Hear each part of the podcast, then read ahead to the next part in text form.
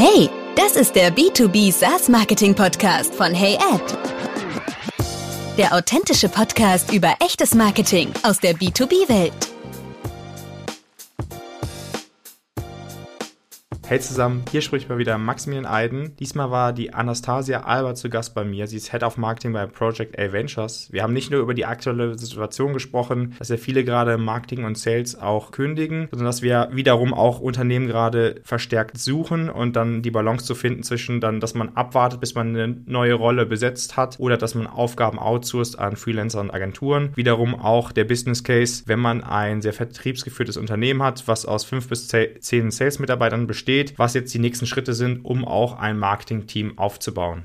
Also aktuell bekomme ich häufiger mit, dass viele im Bereich Marketing und Sales äh, kündigen und ich glaube einfach, dass das ein Thema ist, was mit fehlender Unternehmenskultur zu tun hat. Wiederum sieht man ja auch gerade jetzt ähm, in diesem Quartal, dass viele Unternehmen wiederum auch ähm, neue Mitarbeiter suchen. Das heißt, einerseits fehlen jetzt Ressourcen, um, um das Jahresziel aus meiner Perspektive überhaupt erreichen zu können. Und andererseits sucht man ja auch äh, sozusagen neue Mitarbeiter, weil man wiederum auch mehr Ressourcen, interne Ressourcen braucht. Wie siehst du das? Was ist so deine Einschätzung, woran das liegt und was kann man da jetzt am besten machen? Ja, also ich glaube, Kultur kann natürlich ein Aspekt sein. Ich glaube, es liegt aber tatsächlich auch äh, sehr stark an Corona und der Tatsache, dass ja die Leute einfach remote gearbeitet haben und äh, sich irgendwie nicht mehr so zugehörig fühlen, vielleicht auch zu dem Unternehmen. Zudem haben wir aber auch einfach Fachkräftemangel in Deutschland und wir befinden uns gerade in einem sehr kompetitiven Umfeld. Äh, das heißt, äh, wie heute Talentakquise funktioniert, ist, man macht quasi äh, Direktsuche auf LinkedIn und schreibt die Leute direkt an und wirbt die wirklich ab und die Leute bewerben sich ähm, eigentlich nicht mehr direkt. Das heißt, ja, wenn ich ein guter Leader bin, glaube ich, dann kann ich da mein Netzwerk natürlich nutzen, um, um schnell auch gute Leute zu finden. Aber in der Regel dauert es natürlich. Ne? Es dauert mehrere Monate. Wir sehen das auch. Es ist echt schwer geworden, äh, gute Leute zu finden. Was ich verstärkt auch bei Project A sehe, ist, ähm, dass wir immer mehr Anfragen haben für Interim-Positionen. Also tatsächlich, ja, wollen die Unternehmen nicht warten, bis jemand gefunden ist, sondern ähm, die äh, heiern dann jemanden interimsmäßig, also so ein Head of mhm. Demand. Generation Interim für mehrere Monate bis zu irgendwie einem Jahr und ähm, genau und decken das erstmal so ab. Äh, natürlich sehe ich auch viel äh, verstärkt spezialisierte Consultants, die so ein Nischenthema zum Beispiel äh, abdecken. Ähm, Natürlich auch Agenturen, ganz klar. Äh, ich glaube, es spricht äh, grundsätzlich nichts gegen externe äh, Unterstützung und ich glaube, die muss es auch geben, gerade bei sehr ähm, ja, Spezialthemen. Also sprich Beispiel PR, ja, wenn du eine PR-Agentur hast, die gute Journalistenkontakte hat, die dir irgendwie ad hoc helfen kann oder eine Account-Based Marketing spezialisierte Agentur, dann spricht nichts dagegen. Ich bin jetzt kein Fan so eine Riesenarmee äh, von, von irgendwie Consultants und Agenturen zu installieren. Aber eben für Spezialthemen äh, kann das schon sinnvoll sein und auch eben um Interim-Positionen zu, äh, erstmal zu besetzen. Ja, auf jeden Fall. Ich, ich denke, der, der Punkt ist ja so, was ich so aktuell so auch so mitbekommen habe, ist, dass man hat ja trotzdem die Unternehmens, Unternehmensziele und die Unternehmensvorgaben, was man jetzt äh, gerade mit Marketing und Sales noch erreichen will. Aber jetzt gerade in, in diesem Monat merkt man so eine große Bewegung von, dass, dass man hört, okay, bei uns haben viele im Marketing gekündigt, bei uns haben viele im Sales gekündigt und dann sehe ich halt als das als kritische Sache, äh, denn dann fehlen dir auf einmal Ressourcen, um überhaupt in der Lage zu sein, äh, genau dasselbe Ziel, was vorher mit viel mehr internen Ressourcen da auch gesetzt wurde, überhaupt noch zu erreichen. Das heißt, im letzten Endes, was du ja auch sagst, ist irgendwo, es ist ja diese Balance, also zwischen, dass man entweder abwartet, dass man jemand findet, für, um intern eine Stelle zu besetzen, oder ähm, letzten Endes irgendwo jemand findet oder eine Agentur Agentur und ähm, ich würde auch von meiner Perspektive sagen, ich spricht jetzt nichts dagegen, in Freelancer ähm, oder Interim Position zu besetzen oder halt doch eine Agentur. Natürlich müssen die sich dann auch einarbeiten. Es braucht also auch Zeit. Das heißt, da wiederum ist, glaube ich, auch so ein bisschen die, die Erwartungshaltung wichtig, oder? Ja, und vor allen Dingen musst du ja trotzdem eine Agentur auch managen. Also eine Agentur managt sich in der Regel nicht von selbst. Äh, du musst mhm. den äh, an äh, irgendwie sagen, äh, du musst sie briefen, du musst denen sagen, was jetzt irgendwie in deinem Produkt äh, vorgeht, ob es irgendwelche Änderungen gibt. Du musst äh, äh, irgendwie die äh, internen Ziele vorgeben ähm, und so weiter. Also bei einer Agentur braucht es immer auch eine Person intern, die äh, diese Agentur managt. Ähm, das ist zumindest auch meine Erfahrung und auch sehr eng, äh, eng managt. Wenn du jetzt natürlich jemanden interim hast, also äh, bei Project A, ne, wir, wir sind halt schon sehr operativ wie ein Teil des Teams auch ähm, in dem Venture. Mhm. Äh, das heißt, ähm, wir arbeiten, also wir können auch relativ, sage ich mal, selbstständig arbeiten, aber selbst da brauchst du natürlich eine gewisse Zielvor, äh, Zielvorgaben. Du musst wissen, in was für eine Richtung du läufst. Ähm, und du musst Absolut. dich äh, intern abstimmen. Und wie du sagst, musst dich natürlich auch einarbeiten, ganz klar.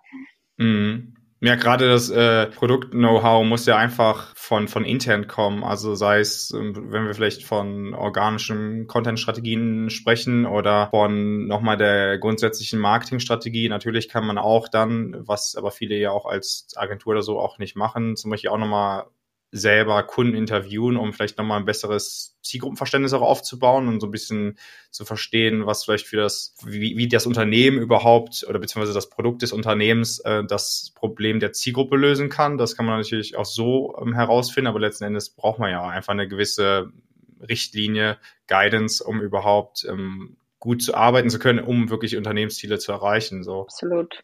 Ja. Aufgrund dieser fehlenden Ressourcen, das finde ich auch ähm, ganz spannend, entstehen da ja manchmal solche, ja, ich weiß nicht, wie ich es nennen soll, solche großen Gaps, wo irgendwie, ich weiß nicht, ob du das auch schon mitbekommst, bekommen hast, so, so große Gaps, wo einfach irgendwie nicht viel passiert, weil man dann so in dieser Entscheidungsfindung festhängt. Ähm, als Beispiel zum Beispiel, die, die Webseite muss überarbeitet werden, also so vom Design und auch vom Copywriting.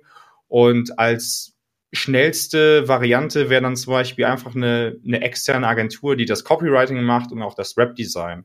So, und dann habe ich zum Beispiel die Option, dass ich mir einfach fünf Agenturen raussuche und ich könnte dann das beste Angebot auswählen, aber so, was ich so in intern in Unternehmen da mitbekomme, so leicht ist es dann nicht. Wie ist so deine Erfahrung?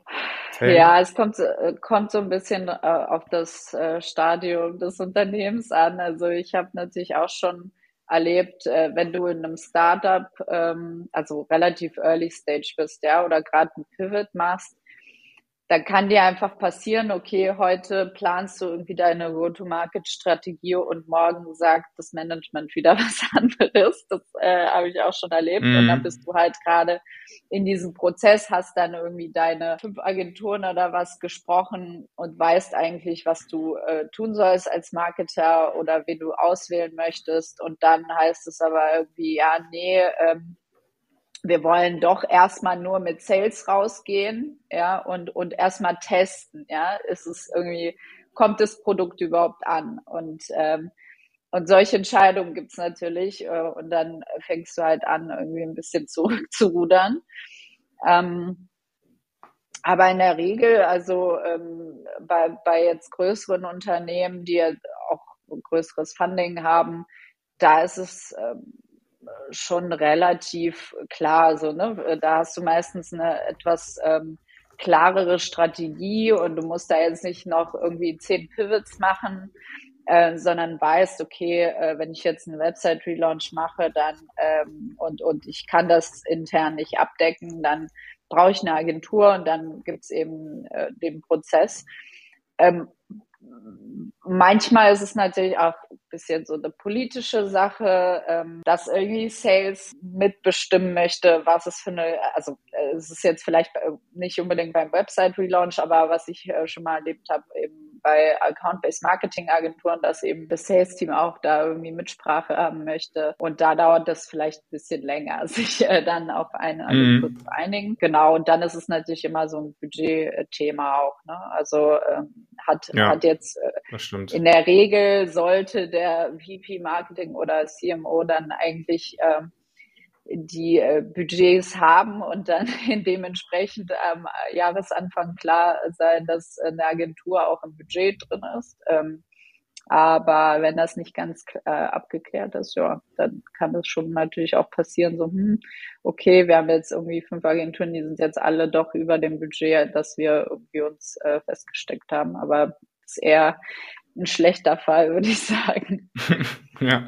Wie geht ihr konkret mit dem Fall um, dass, ähm, wie gesagt, einerseits noch äh, von der ja, von den Investoren, von der, von der Führungsebene oder vielleicht auch sogar vom CMO die Erwartungshaltung da ist, dass man das Jahresziel trotzdem erreicht und äh, dennoch dann aber vielleicht solche Fälle passieren, dass dann irgendwie von, von fünf Marketing-Mitarbeitern irgendwie drei gekündigt haben oder dann so ein Website-Relaunch ansteht und das irgendwie elementar wichtig ist für den, äh, sage ich mal, für den ganzen Funnel so. Und das heißt, es ist in, in dem Moment ja erstmal unrealistisch, dass man einfach so weitermachen kann wie im letzten Monat und äh, somit letzten Endes auch so weitermachen kann, dass man überhaupt das Jahresziel realistisch noch erreichen kann. Wie geht ihr in der Kommunikation äh, um, dass, dass man kommuniziert von wegen, ja, wir können das Ziel nicht erreichen, was ist jetzt noch realistisch oder wie setzen wir Prioritäten? Wie ist das so bei euch? Wird das gehandhabt? Ich meine, in der Regel, wenn es jetzt gut aufgesetzt ist, hängt es ja auch nicht alles irgendwie an einer Person. Ähm, ja, also ich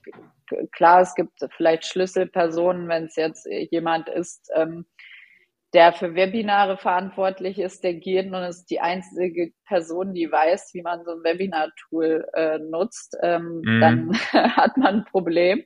Aber in der Regel ist es, äh, also hängt es nicht alles an einer Person, so dass man da schon irgendwo auch äh, weiter handlungsfähig ist. Bei, äh, bei irgendwie Marketing Operations äh, Positionen ist es dann natürlich auch, ähm, das kann schon nochmal ein bisschen schwieriger sein, da auch jemand Technisches wieder reinzubekommen. Aber auch da, ne, also da wird jetzt nicht auf einmal alles zusammenbrechen, weil eine Person geht. Also von daher, mhm. ich hatte jetzt noch nie den den Fall, wo, wo jetzt auch bei mehreren Kündigungen auf einmal alles zusammenbricht und man jetzt gar nichts mehr gestemmt bekommt äh, und, äh, und man jetzt die Ziele so weit verfehlt. Also ich glaube, ähm, wenn man das gut aufgesetzt hat äh, und die Kanäle laufen, ja, ähm, und ähm, dann und, und vor allen Dingen vielleicht auch mehr so eine Always-On-Strategie implementiert und jetzt nicht unbedingt immer in so äh, kurzfristigen Kampagnen denkt, ja,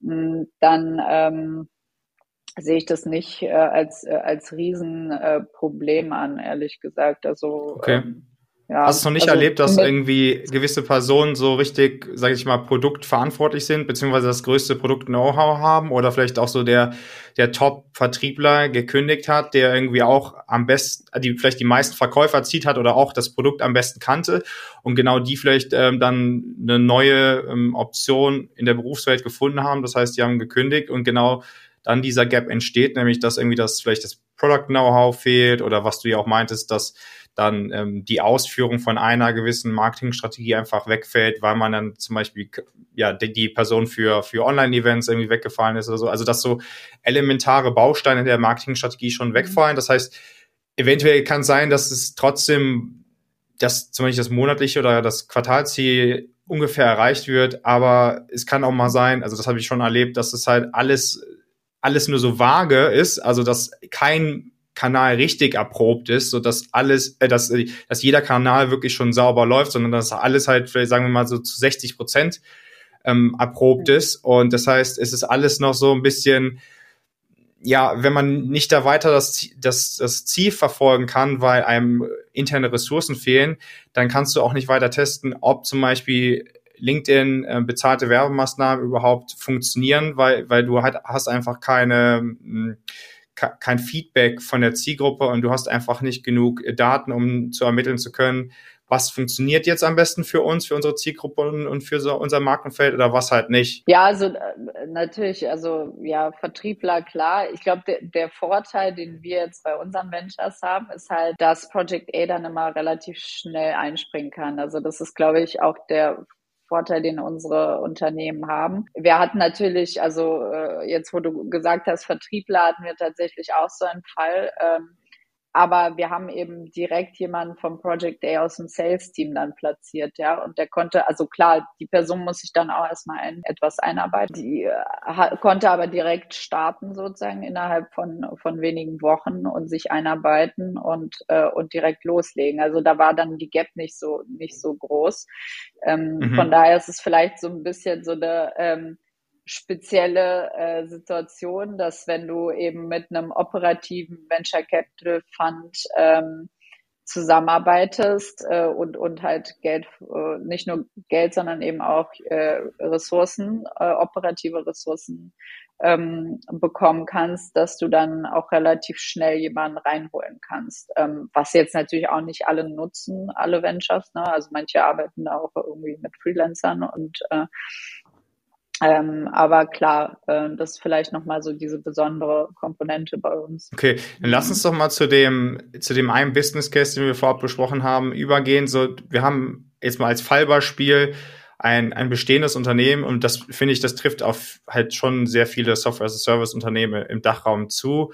So ein Unternehmen, so ein mittelständisches Unternehmen mit drei Millionen ARA und ja, fünf bis äh, zehn SDRs und aber kein Marketing-Team.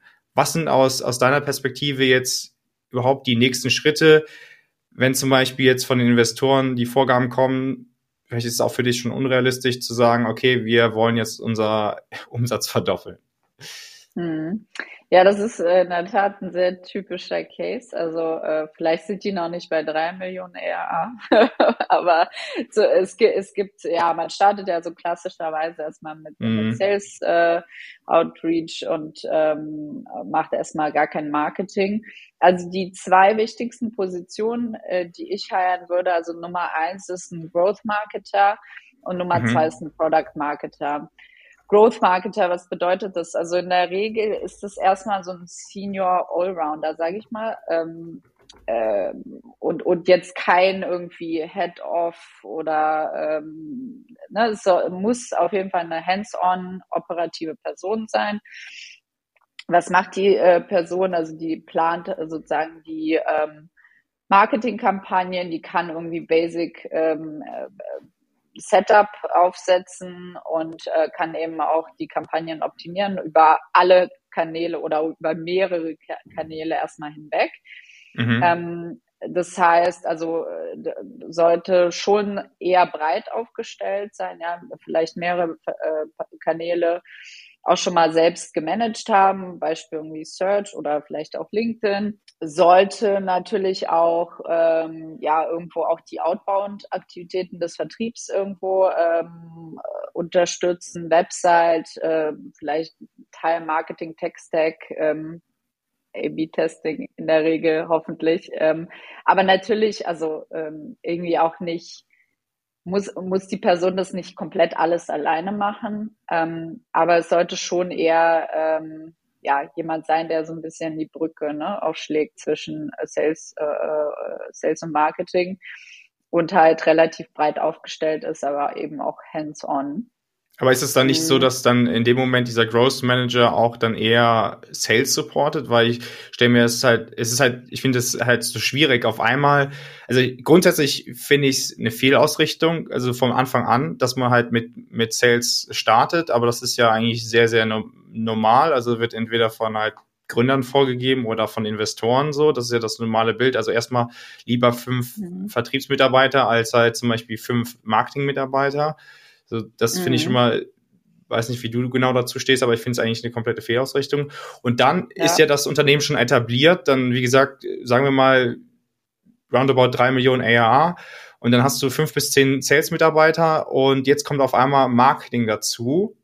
So, und das mhm. ist ja, ich sag mal, eine ganz neue Strategie, die man eigentlich versucht zu implementieren. Und dann ist es mhm. ja entweder so, dass es gibt ja nur zwei Möglichkeiten. Entweder supportet dann Marketing Sales oder Sales mhm. supported Marketing, aber ich glaube, in dem Fall ist es nicht so, sondern wirklich, in dem Fall ist es wirklich, dass Marketing oder der Growth Manager dann eigentlich Sales supportet, oder? Mhm. Ja, also ich sag mal, also deshalb bringt mich das auch zu der zweiten Rolle, Product Marketing. Mhm. Das ist, äh, glaube ich, eher dieses Sales Supporting Rolle, mhm. ähm, weil also weil, also da, die, den Product Marketer, den stellen die meisten Leute ähm, oder die meisten Unternehmen irgendwie viel zu spät ein.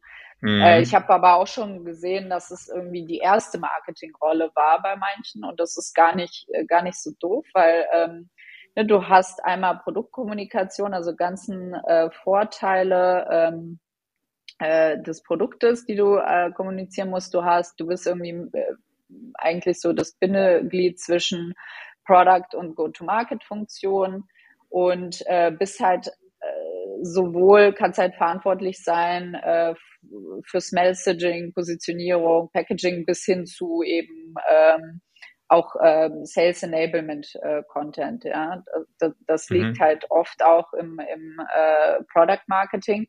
Und dann hat, glaube ich, wenn man da, wenn man diese Rolle hat, dann hat der Growth Marketer tatsächlich etwas mehr äh, oder Spielraum, dann wirklich äh, diese Growth Marketing äh, Rolle oder Demand Generation Rolle, wie sie ja auch teilweise genannt wird, ähm, mit eben Kampagnenplanung ähm, stärker auszuführen. Also ne, wenn man dann schon drei, fünf Millionen ARA, dann sollte man vielleicht nicht nur eine Person heiern.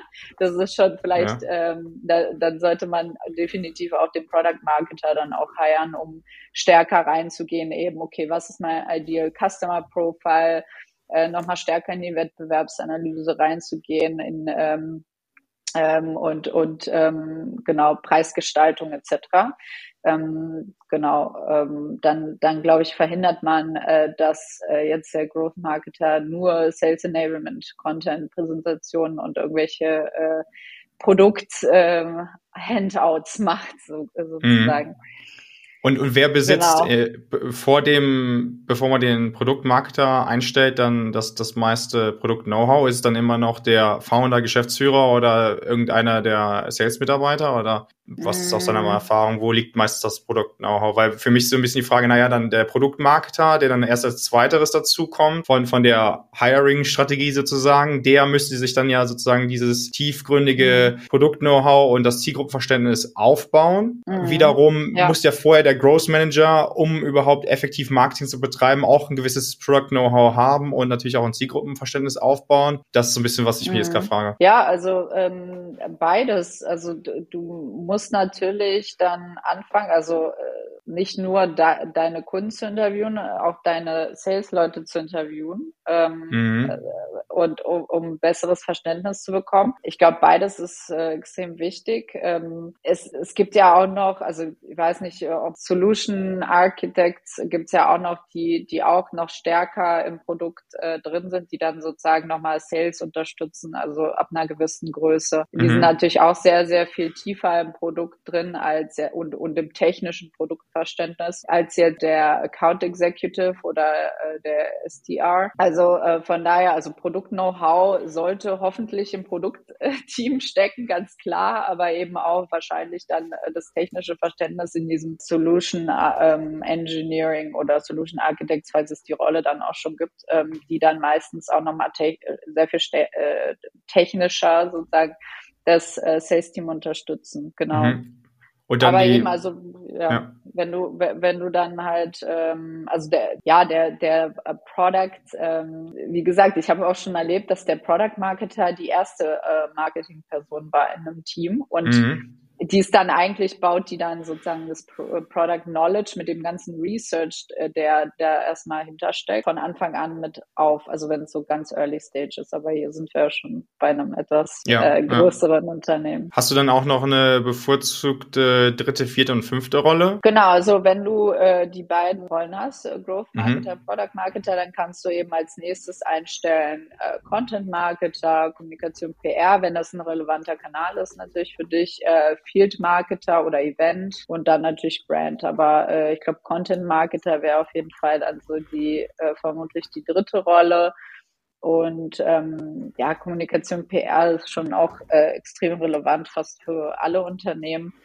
Ähm, und äh, wenn du Events machst, dann was, was ja heute immer noch sehr, sehr verbreitet ist, also mittlerweile natürlich eher so digital und Webinare etc. Genau, dann, dann wären das so die nächsten Rollen. Okay, also so ein bisschen, was ich so ein bisschen sehe, was eigentlich, wenn ich jetzt so diese Liste sehe aus also erstens Growth Manager, dann zweites Produktmanager, dann drittens Content Manager, viertens Field Marketer und dann fünftens Brand Manager. Brand Manager wäre jetzt für mich eventuell, wenn du, wenn der Growth Manager jetzt auch Demand Gen Marketer schon wäre, dann wäre das, also wäre für mich Growth Marketer inkludiert und aus, außerdem auch Branding, aber das haben wir dahingestellt, mhm. da können wir später nochmal drauf eingehen. Aber was mir so ein ja. bisschen fehlt, oder ich frage mich, wer das dann letzten Endes machen würde, so wie äh, Copywriting, Grafikdesign und gerade auch hier Videomaterial bearbeiten, weil das sehe ich immer so als, als, als ganz große Hürde. Da ist immer ein ganz großes Fragezeichen. Also entweder wird dem Ganzen irgendwie nicht viel Stellenwert zugeschrieben, dass man sagt, na ja,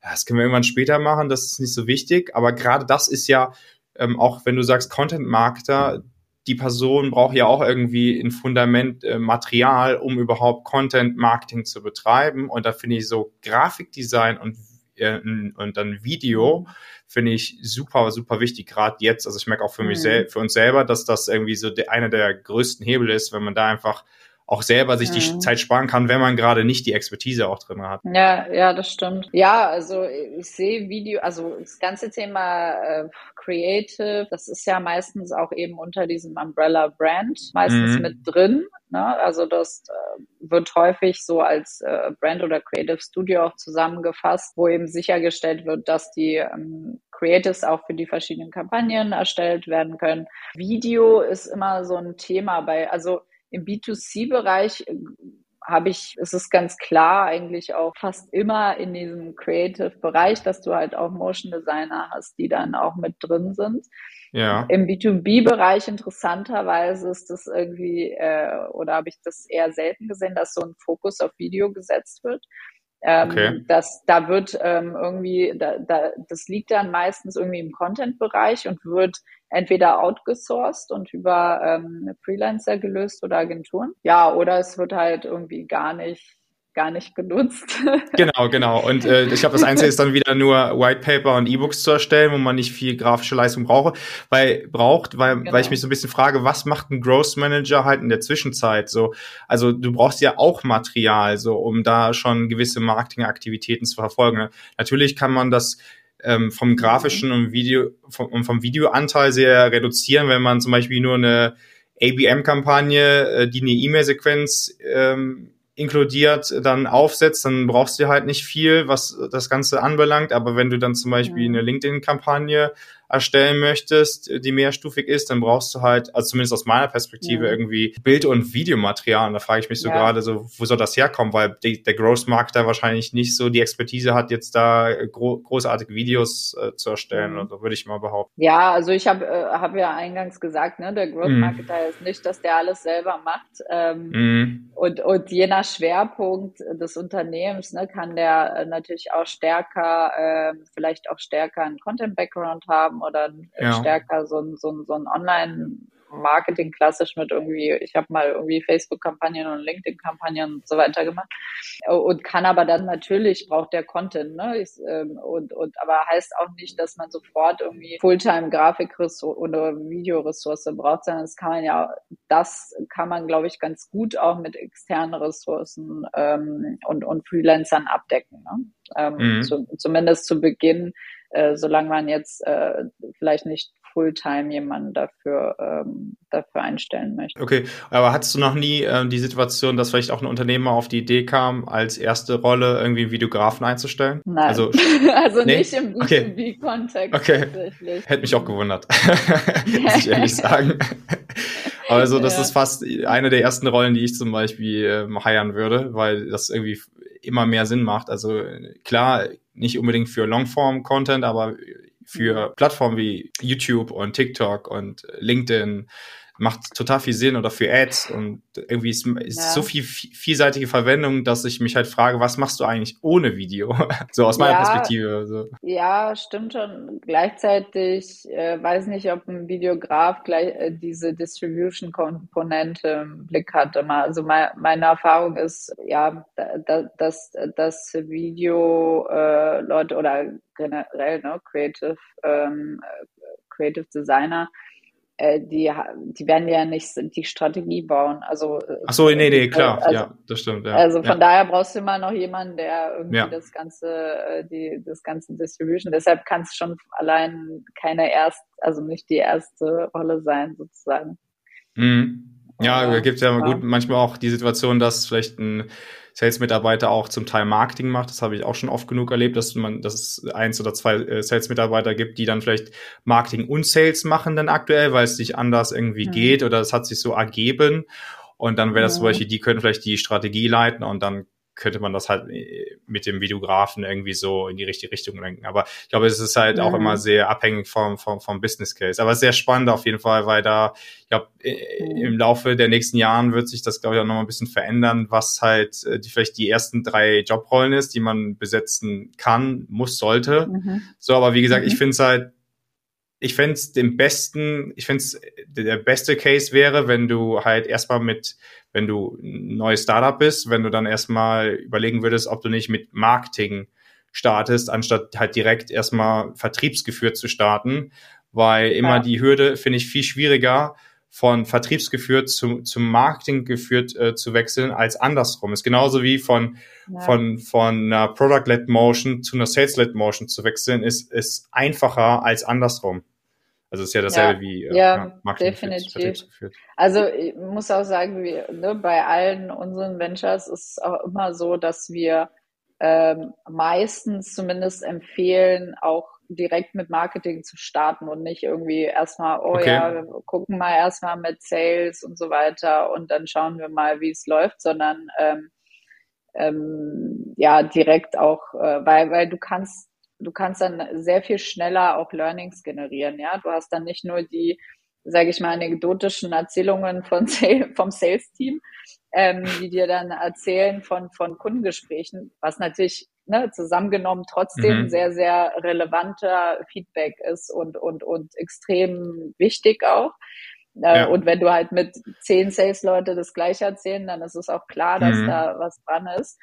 Aber ähm, Du kannst natürlich äh, auch weitere Datenpunkte einfach generieren. Ne? Also ja. wenn du äh, wenn du jetzt gleich direkt startest mit irgendwie vielleicht äh, bisschen Search oder die ersten ähm, Tests auf LinkedIn oder Facebook oder ähm, was auch immer dann der relevante Kanal ist, ähm, mhm. da erstmal äh, die ersten Learnings zu generieren und und vielleicht festzustellen, ah, mh, die Zielgruppe, die wir dachten, ist jetzt vielleicht doch nicht unsere so die beste Zielgruppe, sondern ich kriege eigentlich Feedback von der Zielgruppe.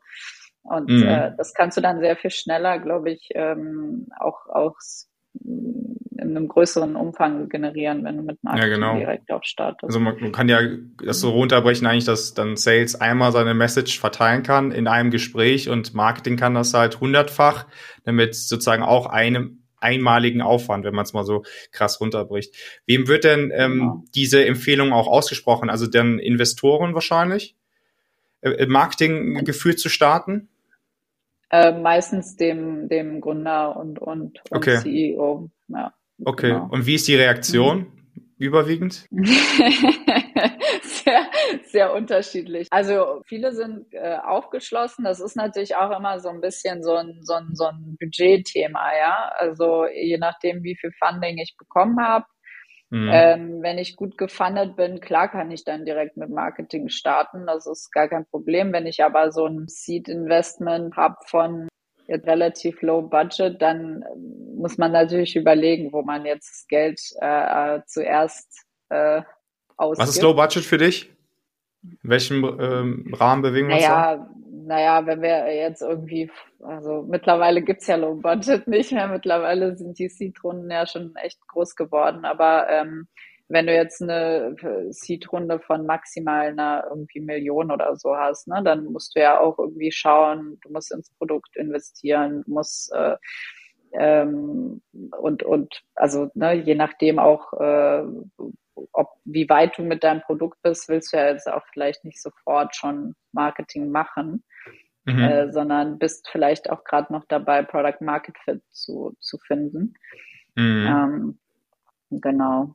Uh, und da, also wenn du jetzt im Product Market Fit, aber selbst da kann man auch sagen, ne, wenn du jetzt Product Market Fit noch finden musst, dann macht es ja vielleicht auch gerade da Sinn, schon in Marketing zumindest ein bisschen zu investieren, um zu gucken, okay, wie ist die Response, wer, wer springt auf das Produkt an, was ist so ja. die, die Zielgruppe, die, äh, für die, die, ich ein Problem löse. Genau.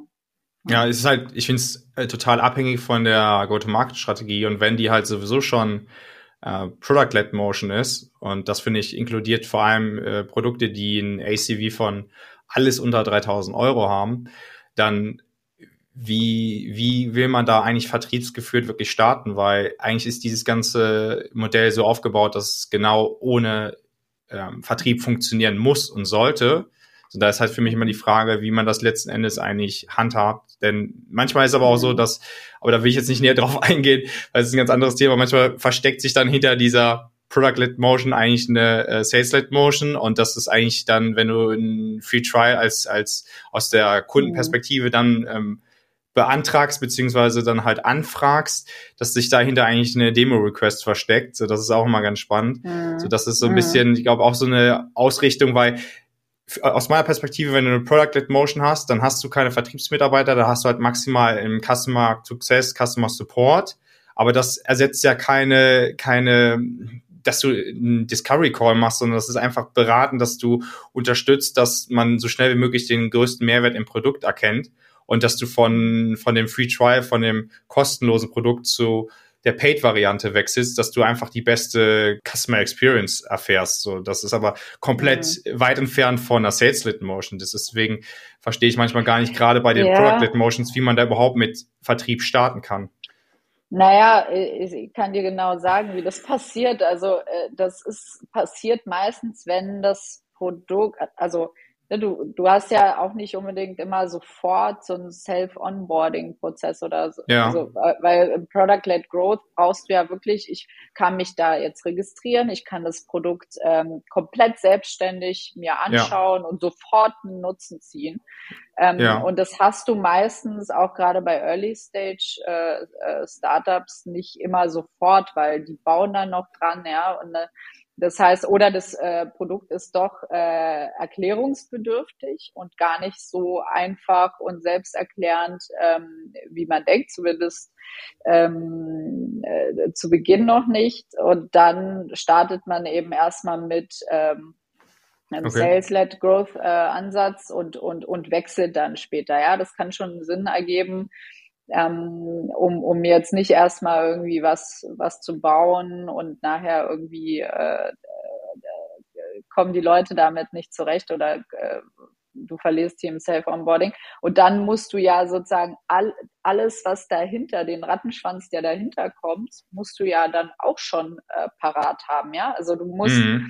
äh, was ich damit meine, ist äh, ganze Marketing Automation, ja. Also wenn da jetzt jemand reinkommt, der sich ähm, registriert hat und, und sich diesen äh, Free Trial da anschaut, was machst du dann mit dem? Ja, du musst dem ja irgendwie sich, du musst ja sicherstellen, dass du irgendwie ein gutes Onboarding hast, dass die Person direkt irgendwie einen Mehrwert kriegen kann von dem Produkt. Ähm, das heißt, du musst die, dieser Person, also diesem Prospect dann irgendwelche E-Mails schicken und so weiter. Und dann mhm folgt da schon ein ganz schöner Rattenschwanz, ähm, den du auch erstmal aufsetzen musst, ja. Und das, das, das dauert natürlich. Und von daher macht es schon auch Sinn äh, für Unternehmen, die jetzt eigentlich äh, natürlicherweise irgendwie Self-Onboarding oder Product-led sind, erstmal ähm, mit, mit einem Sales-Ansatz zu starten, um überhaupt mal irgendwie voranzukommen und nicht erstmal lange rumzubauen, um, um erst starten zu können. Okay. Und das ist auch so ein Trust-Thema oft. Also äh, sehr äh, großes Trust-Thema natürlich auch. Also wenn, wenn dich keiner kennt, ne? Also gerade bei so Produkten im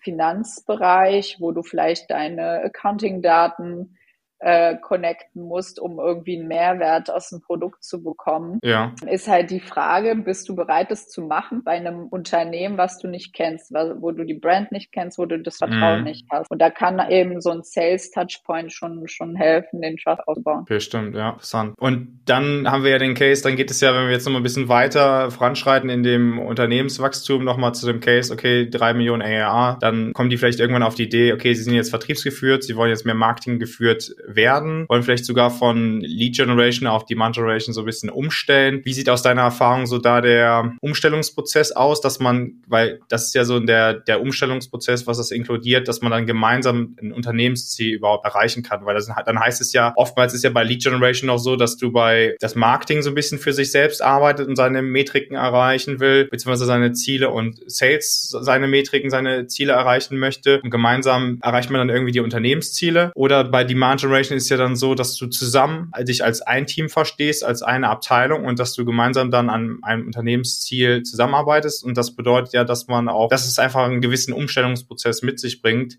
um überhaupt mhm. ähm, dann dieses Modell gemeinsam fahren zu können. Ja, lass uns vielleicht noch mal kurz definieren ja. äh, oder was was ist so deine Definition von Demand Generation, weil ähm, versus Lead Generation. Mhm. Äh, vielleicht fangen wir damit erstmal an, weil ich glaube, das das ist auch sehr, sage ich mal, die diffus teilweise ähm, oder oder wird einfach unterschiedlich äh, gesehen. Ne? Also ich kann gerne mein, mein, meine Definition nennen oder du, du kannst kurz vielleicht dein äh, ich kann es auch direkt, ich kann es auch, äh, ich kann meine ja. Definition auch nennen. Also ich habe vor vor paar Tagen auch in LinkedIn-Kommentaren äh, nochmal dazu was geschrieben, warum es eigentlich, also meiner Meinung nach so viele Definitionen von Demand Generation gibt, nochmal um kurz da hinten zu kommen, weil es sollte eigentlich nur eine, die, dieses Wort sollte eigentlich nur eine Strategie, nämlich ähm, beinhalten. Doch ist es so oft schon von ABM, äh, ABM-Anbietern und so weiter genutzt worden, was dann letzten Endes aber auch Lead Gen beinhaltet, dass das dann halt dass dieser ganze Begriff ja so viele verschiedene Richtungen und, und angebliche Strategien beinhaltet hat, dass dann dieser Begriff einfach so eine ja, Allgemeingültigkeit bekommen hat, dass dann halt jeder was anderes darunter versteht. Aber letzten Endes ist es halt wirklich nur eine Strategie. So kurz nochmal dazu so. Aber letzten Endes, um es nochmal einfach zu sagen, Lead Generation ist erstens entstanden in einer, in einer Zeit, wo es voll schwer war, aus der Unternehmensperspektive, aber auch aus der Kundenperspektive an Informationen zu kommen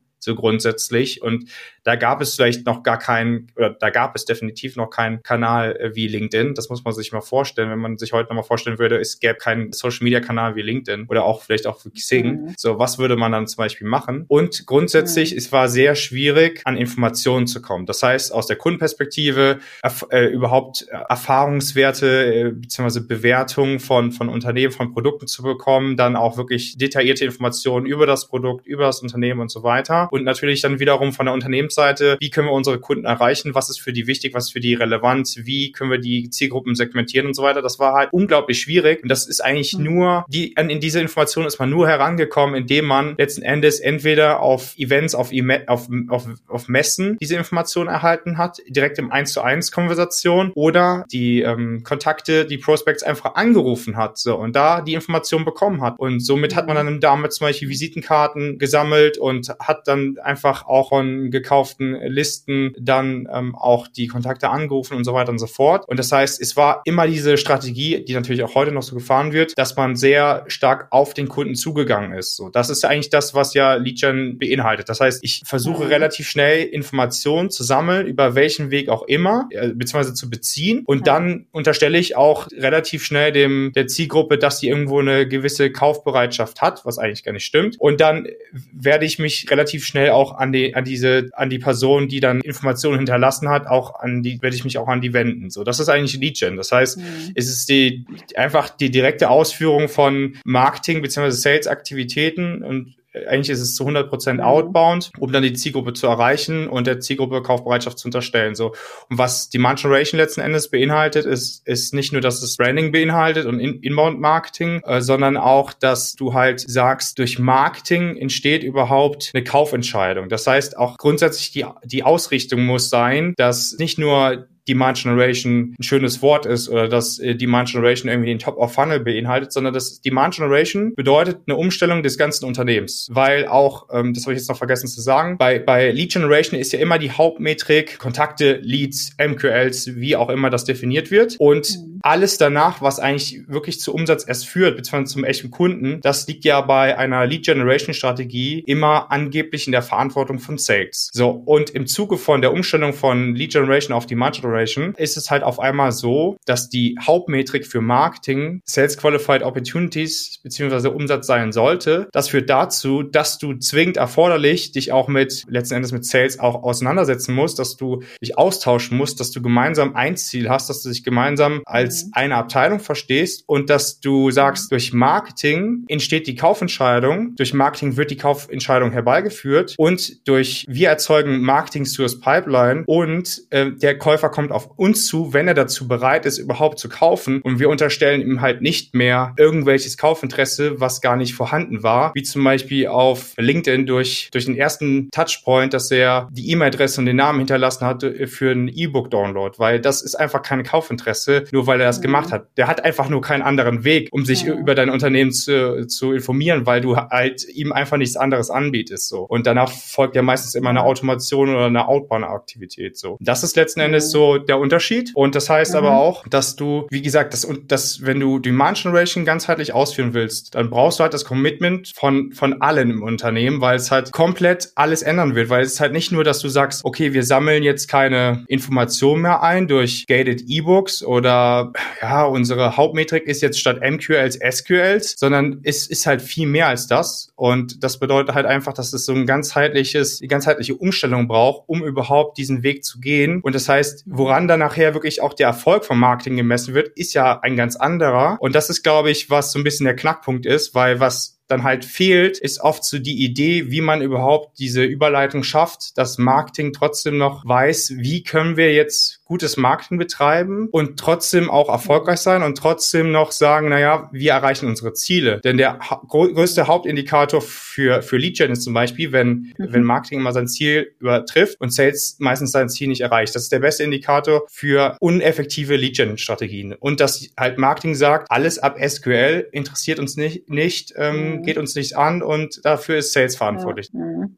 ja, also äh, du hast natürlich schon recht. Gleichzeitig muss man ja auch sagen, es ist jetzt auch nicht so, dass alle Informationen immer zur Verfügung stehen, ja, so dass dieser De-Anonymisierungsprozess auf der Website, ja, dass der jetzt komplett unnötig ist. Also natürlich, wenn du dir ähm, Tools wie Zoom Info leisten kannst, ja, ähm, mhm. also Datenbank, wo du halt äh, eigentlich alle möglichen Unternehmen drin hast äh, und mhm. auch Kontakte, dann kann man sagen, ja, pff, äh, warum soll ich eigentlich Lead-Generierung noch machen? Ähm, um halt irgendwie Informationen zu bekommen. Ähm, aber das ist ja in Deutschland, äh, glaube ich, nicht ganz so wie in den USA. Also Zoom Info ist ein US-Unternehmen. Du hast dann natürlich auch bessere Datenlage für US- und UK-Unternehmen als jetzt in Deutschland. Also ich, um es kurz sagen, ich glaube, also deine Definition macht schon Sinn. Ich glaube einfach, dass bei Demand Generation einfach das Ziel ein anderes ist, auch äh, wirklich Interesse und also Nachfrage zu schaffen wirklich erstmal überhaupt Interesse für das Produkt. Definitiv. Ich glaube aber, dass, also gerade bei so einem Umstellungsprozess wirst du nicht von heute auf morgen sagen, so kein Lead Generation mehr, wir machen jetzt nur noch Demand Generation, äh, meaning so Upper Fun, also vor allen Dingen so Upper Funnel Aktivitäten sondern ich mhm. glaube, es muss äh, Hand in Hand gehen und dann kann man das eine machen, heißt nicht das andere lassen, so, ne? Ähm, Würde ich jetzt sagen. Mhm. Gerade äh, im deutschen Markt ähm, muss man, glaube ich, ein bisschen realistischer sein, dass äh, du jetzt nicht von heute auf morgen einfach sagst, so, wir machen jetzt gar nicht mehr irgendwie Abfrage von Informationen auf der Webseite. Aber du hast natürlich recht, es darf halt nicht sein, dass nur weil jemand das White Paper runtergeladen hat. Es heißt, ah, okay, jetzt, äh, jetzt gibt's eine Kaufentscheidung und, ähm, und, und jetzt kann der SDA den Outbound Call machen und dann äh, sind die sofort bereit, ja. Das ist tatsächlich so, dass man da irgendwie auch mit einem Scoring arbeiten muss, aber ähm, und, und schauen muss, okay, welche Aktionen können irgendwie Kaufintent vielleicht signalisieren. Aber zurück zum Prozess. Also ich glaube erstmal, das muss erstmal zusammen parallel laufen sobald, solange mhm. die Umstellung äh, passiert. Ich glaube nicht, dass du einfach von heute auf morgen umstellen kannst. Es muss eine klare Zielsetzung geben. Ähm, was, was sind jetzt meine KPIs? Was für Demand Generation, ja? Ist es jetzt Revenue? ja, Pipeline Generation? Ja. Das ist natürlich der Idealfall und da vereine ich natürlich auch Sales und Marketing hinter diesem Ziel. Das wäre so äh, perfekt natürlich. Aber gleichzeitig, ne, du darfst halt auch nicht vergessen, okay, jetzt irgendwie gerade, wenn du jetzt mehr Upper Funnel gehst, ja, äh, dann musst du halt gucken, okay, wenn wir jetzt einen Podcast machen, Beispiel, ja, wird der mir irgendwie in einem Jahr schon Revenue bringen? Wahrscheinlich nicht. Ja, ja. Ähm, aber, aber, also ne, das heißt, ich muss auch überlegen, okay, je nach Kanal, was ist denn da, äh, da irgendwie so, was, was, was will, was soll der Demand, ne, wie soll sich diese Demand Generation widerspiegeln? Also was, was kann ich für Signale ähm, sehen? Will ich damit irgendwie äh, meine Brand Awareness erhöhen? Wie messe ich die? Ja, ähm, kann, kann ich in irgendeiner Form Kundenumfragen äh, machen und und und irgendwie zumindest mal an Anhaltspunkte finden? Finden dafür, dass mein Sales-Team sagt, hey, die kennen uns aus dem Podcast und die äh, haben sich selbst sozusagen bei uns gemeldet, äh, nachdem sie den Podcast gehört haben. Uns kam mhm. inbound rein. Ähm, äh, ne, also so, ich glaube, man muss halt ganz klar ähm, irgendwie definieren. Also ich glaube, es gibt auch ja. gar kein Lead-Gen, also ne, was sind was sind meine Kanäle und wie wie messe ich die und mhm. ähm, ne, und auf der höheren Ebene natürlich Revenue, aber runtergebrochen musst du ja trotzdem sagen, so wenn er jetzt irgendwie Social pusht auf, ähm, auf LinkedIn, ne, was ist sozusagen die Metrik, die dahinter steht? Ja, ich glaube, man kann halt ähm, verschiedene, gibt es jetzt verschiedene Herangehensweisen, weil es heißt ja nicht, dass wenn du nur Demand Generation machst, dass, dass du ähm, auch nicht kurzfristige Ziele erreichen kannst. Das ist das Erste, weil das beinhaltet ja auch nach, bestehende Nachfrage abschöpfen. Das ist ja schon, geht ja in die Richtung von Lead Gen, wenn man so will, dass du zum Beispiel sagst, naja, ich, wir machen trotzdem noch unsere Google Ads zum Beispiel oder wir sind trotzdem noch auf unseren Bewertungsplattformen und da ist halt schon eine bestehende Nachfrage, also können wir die schon mal abschöpfen. Aber das ist halt nur ein mhm. gewisses Potenzial, was, was man halt irgendwann auch wirklich abgeschöpft hat, was ja so im Schnitt zwischen eins bis drei Prozent liegt. So, das ist das Erste.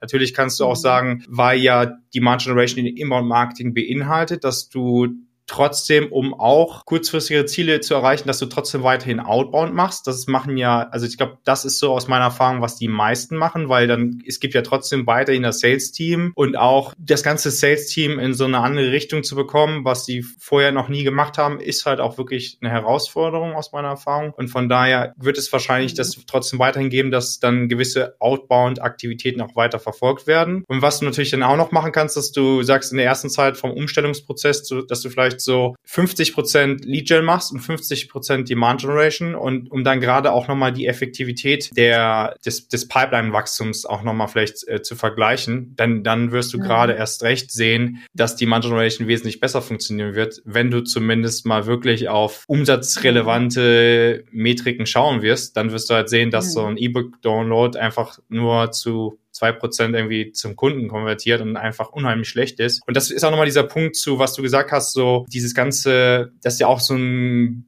großes Buzzword eigentlich. Intent Data, also Absichtsdaten, die man irgendwie kauft, was du zum Beispiel gesagt hast, auch Zoom-Info. Das ist ja eigentlich letzten Endes, wo, das führt ja auch eigentlich nur zu Outbound-Aktivitäten beziehungsweise zu ABM-Kampagnen, die dann ja auch wirklich nur sales-orientiert und outbound-orientiert sind. Denn das, die, gro die große Herausforderung daran ist ja eigentlich, dass du auch wiederum keine Kaufbereitschaft ja in diesen Daten hast, sage ich mal, dass diese einzelnen mhm. Personen ja dich noch gar nicht kennen. Das heißt, du müsstest auch wieder das Gleiche tun, was du auch eigentlich tun solltest auf LinkedIn, dass du überhaupt beschreibst, also zum, Produ äh, zum Thema Produktmarketing, dass du genau beschreibst, was kann ein Produkt, was sind so Use Cases mhm. und, und dass du auch Educational Content erstellst und so weiter. Das ist eigentlich, ob du jetzt mhm. auf also ob du Nachfrage erzeugen willst und auf die Zielgruppe zugehst oder vielleicht schon Daten hast und trotzdem irgendwo mal darüber nachdenken musst, naja, die kennen gar nicht mein Unternehmen, die kennen gar nicht mein Produkt und vielleicht haben die auch gerade überhaupt, also die haben zu, zu hoher Wahrscheinlichkeit keine direkte Kaufbereitschaft für mein Produkt. Das heißt, ich muss erstmal auch irgendwie erklären und feststellen, ob das überhaupt so Sinn macht. Und das finde ich mhm. sehr schwierig, dass man dann solche Daten oder, oder mhm. Listen bezieht, weil das führt halt wirklich letzten Endes eher so auf Outbound-Aktivitäten ja. zurück. Ja, das stimmt schon. Also wobei du kannst es natürlich schon auch so aufsetzen, dass du mhm. deine, äh, deine Datenbank hast, so als dass du erstmal überhaupt weißt, was sind denn eigentlich die Accounts, die ich targeten möchte. Und ja. dann kannst du ja trotzdem sowohl Demand Generation als auch Lead Generation machen ja. und dann schauen, wie verhält sich das in deinem CRM, ja? Also dieser Kontakt, der jetzt da kalt drin lag, passiert da was, ja? Gibt es irgendwie, mhm. hat der jetzt mehrere Aktionen gemacht, wo du sagst, ah, okay, der war jetzt irgendwie fünfmal auf der Website und hat sich irgendwie unsere äh, Produktpages oder Pricing-Pages angeschaut und äh, hat dann auch noch irgendwie äh, zwei Case Studies und, und ein Webinar und irgendwie zwei White Paper und dann auch noch irgendwelche E-Mails ähm, in der Automation-Strecke geklickt, dann ähm, würde ich mal behaupten, also kann natürlich immer noch sein, dass der irgendwie, äh, dass das irgendwie einfach nur äh, jemand ist, der Research betreibt und gar keine Kaufabsicht hat. Das kann immer noch sein, aber zumindest sollte man mit dem Kontakt ja sicherlich einmal sprechen. Also von daher, mhm. ich glaube, es äh, nur weil ich jetzt ähm, äh, solche Datenbanken nutze, heißt es auch nicht, ähm, äh, da, aber du hast schon recht. Also das ist natürlich äh, oft was passiert, weil du teilst dann ja die Ziele eben zwischen SDRs, äh, die machen irgendwie einen Teil mhm. äh, von Prospecting, dann äh, Account Executives machen einen Teil und dann das soll halt Marketing bringen. Das ja. passiert dann natürlicherweise. Ähm, und ja, wenn du Glück hast, schafft das Marketing irgendwie so ein bisschen Engagement hinzukriegen, bevor ähm, die SDRs da den, den äh, Outbound Call machen. Aber ähm, nicht immer. Aber ja, es ist, es ist, glaube ich, echt schwierig. Ich glaube, man muss tatsächlich beides parallel machen. Und ich glaube, das eine schließt das andere auch nicht aus. Also ich sehe, meine Definition ist so ein bisschen mehr, ähm, dass äh, Demand Generation für mich eher äh, tatsächlich Upper Funnel Marketing sozusagen mhm. ist, wo du eben einfach ein anderes Ziel hast, ähm, wo du versuchst, Maximum Awareness zu schaffen und Interesse zu, zu kreieren. Ähm, und dann kannst du eben in die Lead-Generierung gehen. Aber das ist so ein bisschen, weil ich glaube, das äh, muss irgendwie Hand in Hand gehen. Und ähm, ich glaube einfach nicht dran, dass du, also es sei denn, du hast, äh, kannst natürlich auch sagen, hey, ab morgen ich gate kein Content mehr, ich mache alles frei zugänglich und ähm, und, und das ist alles so geil, dass äh, die Leute, die die Bude einrennen und ähm, und, und sich selbst bei dir melden und ähm, ja also natürlich ich glaube der Punkt ist deine wenn du umstellst auch von Legion das sei nochmal gesagt also wenn du umstellst von Legion auf Demand Gen dann wird definitiv deine Pipeline einbrechen. Das wird auf jeden Fall mhm. passieren. Gerade weil du so viele ich sag mal du hast so schöne viele äh, quantitative ähm, Zahlen einfach in deinem CRM, die halt letzten Endes aber null Kaufbereitschaft haben. Das heißt, du hast so viel Daten in, sagen wir mal, um das so ein bisschen aus der Datenperspektive zu betrachten, du hast so viele Daten in, dein, in deinem CRM, die eigentlich äh, zu 90 Prozent gar nicht gar nichts äh, nützen, weil die gerade überhaupt keine Kaufbereitschaft haben. Das heißt, es ist gar nicht schlecht, dass du statt sagen wir mal, übertrieben gesagt, statt 1000 ähm, Leads pro Monat dann nur noch 100 ähm, gewinnst, generierst, weil du letzten Endes aber auch eine ganz andere Qualität hast in, de in deine 100 Leads im Vergleich zu, äh, zu den 1000, weil von den 1000 sind vielleicht ein Prozent, zwei Prozent äh, zu Kunden geworden und von den 100 werden vielleicht so 20 Prozent. Und das ist halt so der große Unterschied, den man, glaube ich, auch macht. Das ist nämlich genau, wo ich so ein bisschen die Gefahr sehe, das beißt sich eigentlich, wenn man sagt, man möchte das einfach so ganz straight away kombinieren, weil dann ist halt die Frage, was ist der Erfolg bei Awareness, Top-of-Funnel-Maßnahmen im, im Sinne von Demand Generation Marketing. Was ist denn da die Hauptmetrik, dass du sagst, das ist erfolgreich oder nicht erfolgreich? Weil dann kommst du halt mhm. schnell in die Rolle, dass du als Demand Gen Marketer eigentlich auch wieder letzten Endes Lead Gen machst, weil dann wirst du auch dazu getrieben, ähm, ja, MQLs zu, äh, zu erzeugen und dann ist es relativ schnell alles conversion-basiert und auch was du sagtest zu, zu Lead-Scoring, ähm, ist ja so, dass gerade in langen Sales-Cyclen und wenn die Buyers Journey relativ komplex ist, dann besteht die halt, und das wird oft, finde ich, so ein bisschen bei Lead Gen irgendwie so ein bisschen alles sehr stark runtergebrochen. Dann hast du gefühlt irgendwie nur vier Touchpoints und dann hat entweder durch ein gewisses Lead Scoring der, der, ähm, der Lead einfach eine gewisse Kaufbereitschaft oder nicht. Nur eigentlich ist es ja so, wenn wir das mal wirklich so ein bisschen weitersehen, gerade im Sinne von Demand Gen und dem heutigen Kaufverhalten und wie man auch Inhalte konsumieren will, dann ist die Buyers Journey ja relativ komplex geworden. Das heißt, über viele Kanäle, vielleicht auch, dass man persönlich jemand fragt in der Community, in der Facebook-Gruppe oder ähm, persönlich auf dem Event und so weiter. Und letzten Endes ist es der Mix, der überhaupt dazu führt, dass eine Kaufentscheidung herbeigeführt wird und dass man auch das Kaufverhalten respektiert. Und dann besteht dieser, ähm, die, diese Buyers Journey irgendwie aus 40 bis 70 Touchpoints. Und das mhm. erstens kannst du es gar nicht alles messen. Zweitens äh, macht auch dieses Lead Scoring aus meiner Perspektive dann auch nur noch wenig, wenig, wenig, wenig Sinn. Und dann ist halt die Frage, wie, was ich halt meine, wie in dem Moment, wie willst du das zusammenbringen, dass Demand Gen an was ganz anderem gemessen wird als, als Lead Gen. deswegen glaube ich, ist es halt besser, wenn du dann das sozusagen als separaten Funnel siehst, dass du Lead Gen machst mit der Metrik MQLs und dass du Demand Gen machst, aber dass dann Demand Gen äh, als Marketingstrategie nicht daran gemessen wird, MQLs zu erzeugen, sondern letzten Endes für mehr Pipeline sorgen muss und dass du es dann wirklich mhm. vergleichst auch nochmal.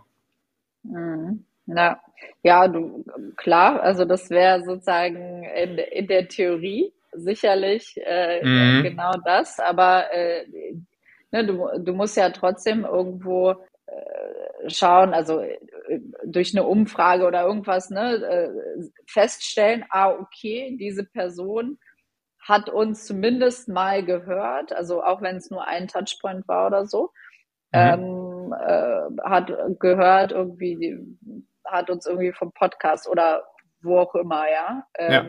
Also irgendwie so diese Attribution oder zumindest mal irgendwie eine gewisse Messbarkeit muss ja trotzdem gegeben sein, ja. Auch wenn du jetzt ja, als ja. Haupt, Haupt ähm, Merkmal ansetzt, so klar Revenue, ähm, das ist natürlich äh, das, das äh, Haupt, äh, Hauptziel der ganzen Geschichte, aber ähm, da natürlich, wenn du jetzt irgendwie äh, so viel Geld für, für ähm, Demand Generation ausgibst, dann musst du auch irgendwie feststellen, ah, okay, das hat irgendwie einen Effekt, ja. Ähm, und ja. das jetzt am besten nicht nur so, okay, äh, Sales-Mitarbeiter hat erzählt, ah ja, die haben den Podcast irgendwie gehört, sondern etwas strukturierter äh, über Kundenumfragen oder eben mit einem Marketing-Attribution. Die einfachste Lösung ist, ist eigentlich, dass du in deinem Demo oder deinem Try-Formular das freie Textfeld ähm, einbindest. Wie hast du von uns gehört? Wie bist du auf uns aufmerksam geworden? Das haben wir bei uns selber zum Beispiel auch. Und dann kann man halt selber bestimmen, was man da reinschreibt, nämlich was du genau sagtest, ja, LinkedIn oder Google oder so weiter. Ich hatte auch heute so wieder ein Gespräch mit einem Unternehmen und dann haben die zum Beispiel nur geschrieben, Google, was vielleicht jetzt auch nicht der Idealfall ist, aber dann weißt du schon mal ungefähr, was in welche Richtung es geht. Wenn halt die Mehrheit zum Beispiel schreibt, ja, äh, LinkedIn, dann weißt, okay, deine aktuellen LinkedIn-Werbemaßnahmen, die haben irgendwo eine gewisse Effektivität und dass die halt auf dein Konto einzahlen, dass du irgendwo langfristig für Pipeline-Wachstum sorgst. Und dann könnte natürlich noch der Sales oder was ich halt heute selber gemacht habe, zum Beispiel nochmal genau nach der Journey nachfragen, dass man sagt, okay, du hast uns jetzt von Google gehört, du hast uns jetzt auf dem Podcast gehört oder du hast ähm, eingegeben hier LinkedIn und dann fragst du nochmal genau nach, wie das aussah und das hatte ich jetzt vor kurzem auch. Dann hat die Person äh, geschrieben, okay, wie hast du von uns gehört? Dann LinkedIn, da habe ich gefragt, ja, was, wie sah das genau aus? Ja, sie hat ein Content Piece auf LinkedIn gesehen, dann ist sie auf die Webseite gegangen, dann von der Webseite hat eine, ist auf den Podcast gegangen, hat eine Podcast-Episode sich angehört, ist dann wieder auf die Webseite und hat sich einen Termin gebucht. Das hätte ich halt niemals, und das wirst du auch niemals über eine Attributionssoftware mitbekommen, mhm. sondern nur durch diese indirekte Abfrage. Da ist es halt so ein bisschen, kommt es drauf an, inwieweit das auch ausgefüllt wird von den Leads. Mhm. Aber wenn die eine hohe Kaufbereitschaft haben, dann sind die eigentlich auch ziemlich gewillt, da auch ein bisschen mehr zu schreiben. Und dann kannst ja, du wiederum also ja aber auch als Sales so schreiben. Also wenn ja. es dir jemand so genau äh, sagen kann, das ist schon äh, super cool. Aber in der Regel, also meine Erfahrung ist, die meisten Leute wissen auch gar nicht mehr. Also ich hatte gerade heute auch ähm, mhm. so eine Anfrage ähm, gehabt, wo ich selber überlegen musste, oh, woher kenne ich denn dieses Unternehmen? Weil ich kenne das halt schon so lange. Keine Ahnung, was da der erste Touchpoint war. Ja, ich wusste es einfach auch nicht mehr. Also Mhm. Aber klar, du, du hast ja natürlich mit Marketern zu tun. Das ist dann auch Berufskrankheit, dass die wahrscheinlich noch genau im Kopf ja. haben. Aber dieser Kanal, was dann ausgeführt, ja, dieser Kanal, was, was ja aber da ausgefüllt wird, wie, wie bist du auf uns ja, aufmerksam geworden, ist ja nicht der First Touchpoint, sondern das ist der, der Kanal, das ist die Marketingaktivität, die für diesen Lead ja die, die höchste Relevanz hatte, so dass sich der Lead am meisten an diesen mhm. einen Kanal noch erinnert. Das heißt, es ist nicht der First Touchpoint. Das ist eher, was du ja, vielleicht klar. mit einer Attributionssoftware abdecken kannst, dass du sagst, okay, erstens, was war der First Touchpoint und auch das Zeitfenster zwischen First Touchpoint und MQL, also Demo Request zum Beispiel. Mhm. Aber das ist zum Beispiel für die, ich meine ja aus, aus der Sicht von der, von Marketing, dass du sagst, was ist für uns am, am meisten effektiv, weil du hast ja meistens nicht 15 Marketingaktivitäten gleichzeitig laufen, sondern das ist ja eher weniger als 10. So, oder vielleicht sogar weniger als 5. Sagen wir mal, es ist nur Facebook, LinkedIn und es ist Google Ads und ähm, das das und das war's so und dann wenn du sagst okay jetzt gerade äh, noch mal als Beispiel wir haben jetzt neu gestartet mit LinkedIn Ads und du willst halt wissen wie effektiv das ganze ist kannst du natürlich direkt auf Kampagne-Ebene schauen, wie die, wie das qualitative Engagement ist zu deinen Ads, also wer darauf interagiert, ob das von deiner Zielgruppe kommt oder nicht. Wiederum kannst du aber auch mhm. genau in diesem freien Textfeld dann äh, verifizieren nochmal, wenn dann halt jeder dritte Lead die, oder jeder dritte MQL, der ge generiert wurde, auch LinkedIn schreibt, dann kannst du halt einfach mal davon ausgehen, dass deine Maßnahmen auf jeden Fall das Ziel in gewisser Weise erreichen. Mhm. Und dann ist ja halt, ja. was ich auch meinte, meinte, dass wenn du dann halt als Marketing und Sales gemeinsam zusammen äh, wirklich das, das Ziel erreichen möchtest, dann ist es ja auch ein ganz anderes Zusammenspiel, dass du nochmal genau verifizierst gemeinsam, wo kam der her, was war vielleicht auch der letzte Touchpoint, der am meisten relevant war, dass man sagt, daran kann ich mich erinnern und deswegen mhm. habe ich jetzt eine Demo angefragt und das finde ich so genau das, was es nachher nochmal auch den großen Unterschied macht, weil du dann natürlich auch wiederum deine zukünftigen Marketingmaßnahmen auch darauf ausrichten kannst. Das ist ja so ein bisschen was bei Lead Gen ja auch eigentlich verloren geht, weil es da ja einfach keine wirkliche Kommunikation gibt. Das heißt, diese persönliche Kommunikation Information in den Discovery Calls gerade wird ja nicht wirklich ähm, nochmal reported zu, zu Marketing. Das heißt, die haben nie diese Erfahrung, die vielleicht dann auch ein Sales-Mitarbeiter macht oder die könnten ja alles fragen am Anfang. Ich glaube, wir sind beim Ende angelangt. Wir sind schon ja. ein bisschen weit über die Zeit, aber vielen Dank für deine ja. Zeit. Es war auf jeden Fall ein cooles Gespräch. Sehr gerne. Danke dir. Vielen Dank wieder fürs Zuhören. Ich wollte mich hier an der Stelle persönlich nochmal bei euch bedanken. Wir sind jetzt mittlerweile fast 500 Abonnenten und um anderen auch die Chance zu geben, dass sie diesen Podcast auch sehen und wahrnehmen, lasst doch eine kurze Bewertung auf Spotify oder iTunes da. Das würde ich sehr zu schätzen wissen. Vielen Dank. Das war dein B2B SaaS Podcast von Hey Ed. Danke fürs Zuhören. Wir freuen uns, wenn du beim nächsten Mal wieder mit dabei bist.